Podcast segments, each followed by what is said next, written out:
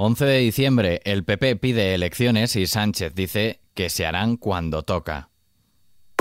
ISFM Noticias con Daniel Relova.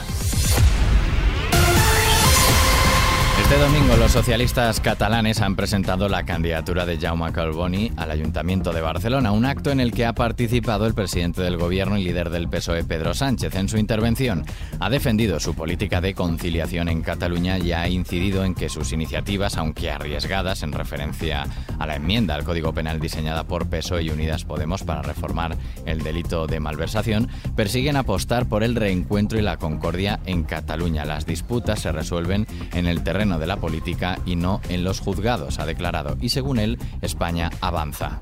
España avanza porque somos el país que más crece de la zona euro. Somos el país con menos inflación de la zona euro y no tenemos unas tasas de empleo como las que tenemos hoy desde hace 15 años a esta parte y aquí en Cataluña. Prima la convivencia. ¿Y qué es lo que dice la oposición al respecto? La oposición al respecto dice que España va camino de una dictadura. Hombre, las inocentadas para el 28 de diciembre.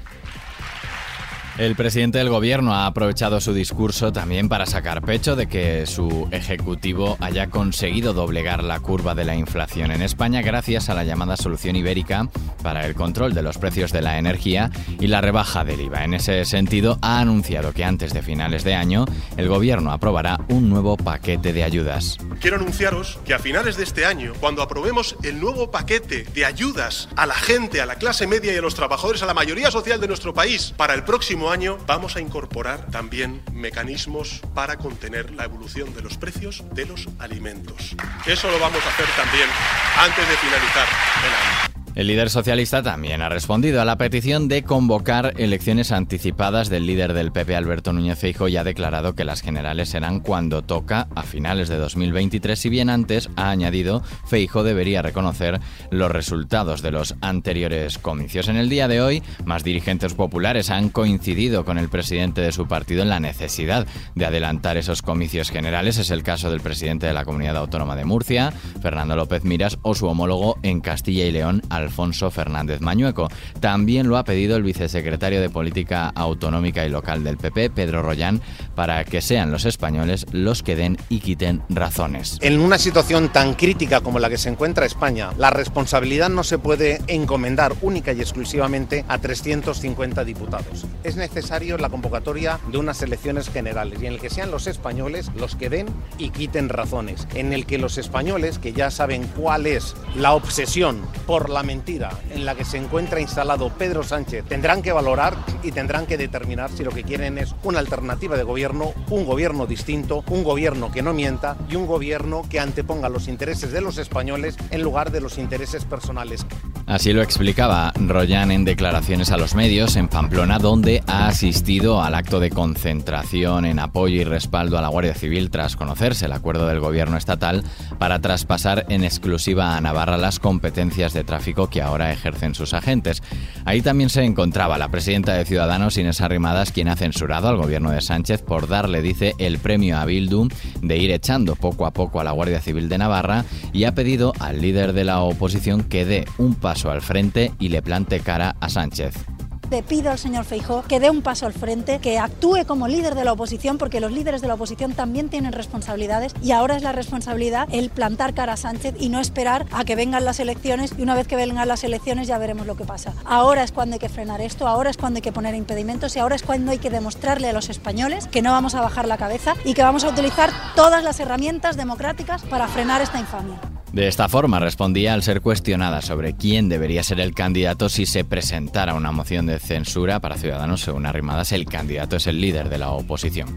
Más noticias. España ve inaceptable el recorte de días de pesca en el Mediterráneo que plantea la Comisión Europea. Escuchamos al ministro de Agricultura y Pesca, Luis Planas, a su llegada a la reunión de ministros de pesca de la Unión Europea que comenzó hoy en Bruselas. Eh, nos oponemos a la reducción de días que plantea la Comisión para este año. Si se aceptaran serían tres semanas más de parada de nuestra flota, supondría una disminución de hasta el 31% en relación con las cifras base cuando empezó a aplicarse el reglamento y nos parece inaceptable. Planas ha criticado que la Comisión Europea realiza una lectura lineal del contenido del Plan Plurianual para el Mediterráneo Occidental y ha asegurado que para poder dar su visto bueno, España necesita algo que fuera equilibrado y asumible.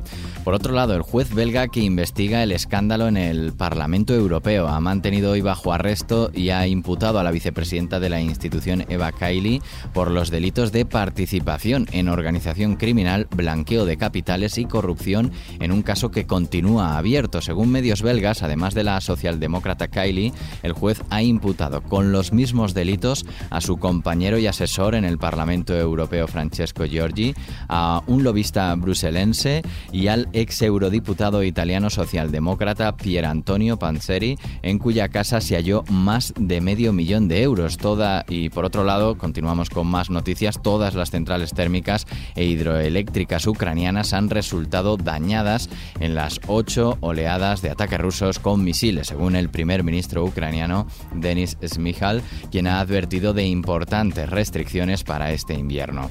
Y el presidente de Turquía, Recep Tayyip Erdogan, ha propuesto a su homólogo ruso, Vladimir Putin, ampliar las funciones del corredor de exportación de cereales de Ucrania, acordado en julio pasado, y transportar también otras materias primas por esta vía. Mientras en Perú, el destituido presidente Pedro Castillo se ha negado a someterse a los exámenes médicos solicitados por la Fiscalía mientras permanece detenido en una cárcel de Lima acusado de rebelión por haber ordenado el cierre del Congreso y la instalación de un gobierno de emergencia.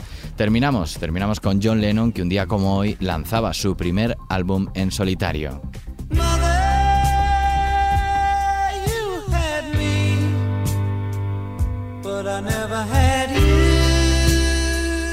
Después de tres álbums experimentales editados junto a su pareja Yoko Ono, John Lennon lanzó su álbum debut en solitario bajo el título John Lennon Plastic Ono Band un 11 de diciembre de 1970 y que fue resultado de varios traumas de infancia de Lennon así como el cierre de su etapa como Beatle. A lo largo del álbum, Lennon abarca un gran número de temas, desde el abandono de sus padres en este Mother que escuchas, hasta las diferencias entre estratos sociales en Working Class Hero, pasando por la renuncia a los héroes de la cultura popular, incluidos los propios Beatles, en God, donde declara junto a Yoko su independencia y la creencia del uno en el otro. Es considerado uno de los trabajos más personales, intimistas, sofisticados y mejor trabajados de la carrera en solitario de Lennon. Con él terminamos. Antonio Alfonso Hernández ha estado en la realización de este podcast de XFM Noticias. La música y la información actualizada siguen en XFM. Un saludo de Daniel Relova. Hasta mañana.